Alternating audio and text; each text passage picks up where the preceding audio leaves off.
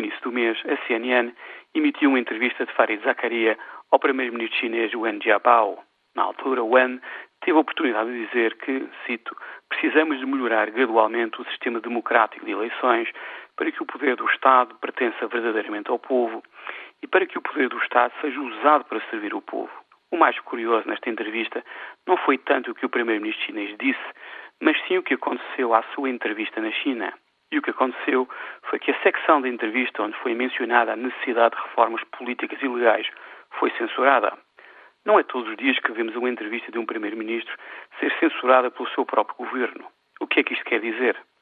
Provavelmente que o Wen Jiabao representa uma das várias correntes de pensamento da atual liderança chinesa. Mas, como vimos, esta tendência não é dominante. A reunião do Comitê Central do Partido Comunista Chinês, que começa amanhã em Pequim, promete ser muito interessante.